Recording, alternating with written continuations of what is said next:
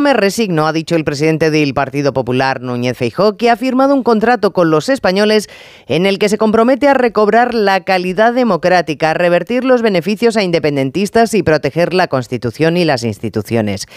Es conocido que en España votamos mucho más en contra que a favor y las encuestas ratifican que Pedro Sánchez ya no es el favorito para la mayoría. Quizá por eso Feijó ha querido mostrar que él es alternativa no por descarte, sino porque tiene un plan para frenar lo que entiende que es una deriva insoportable.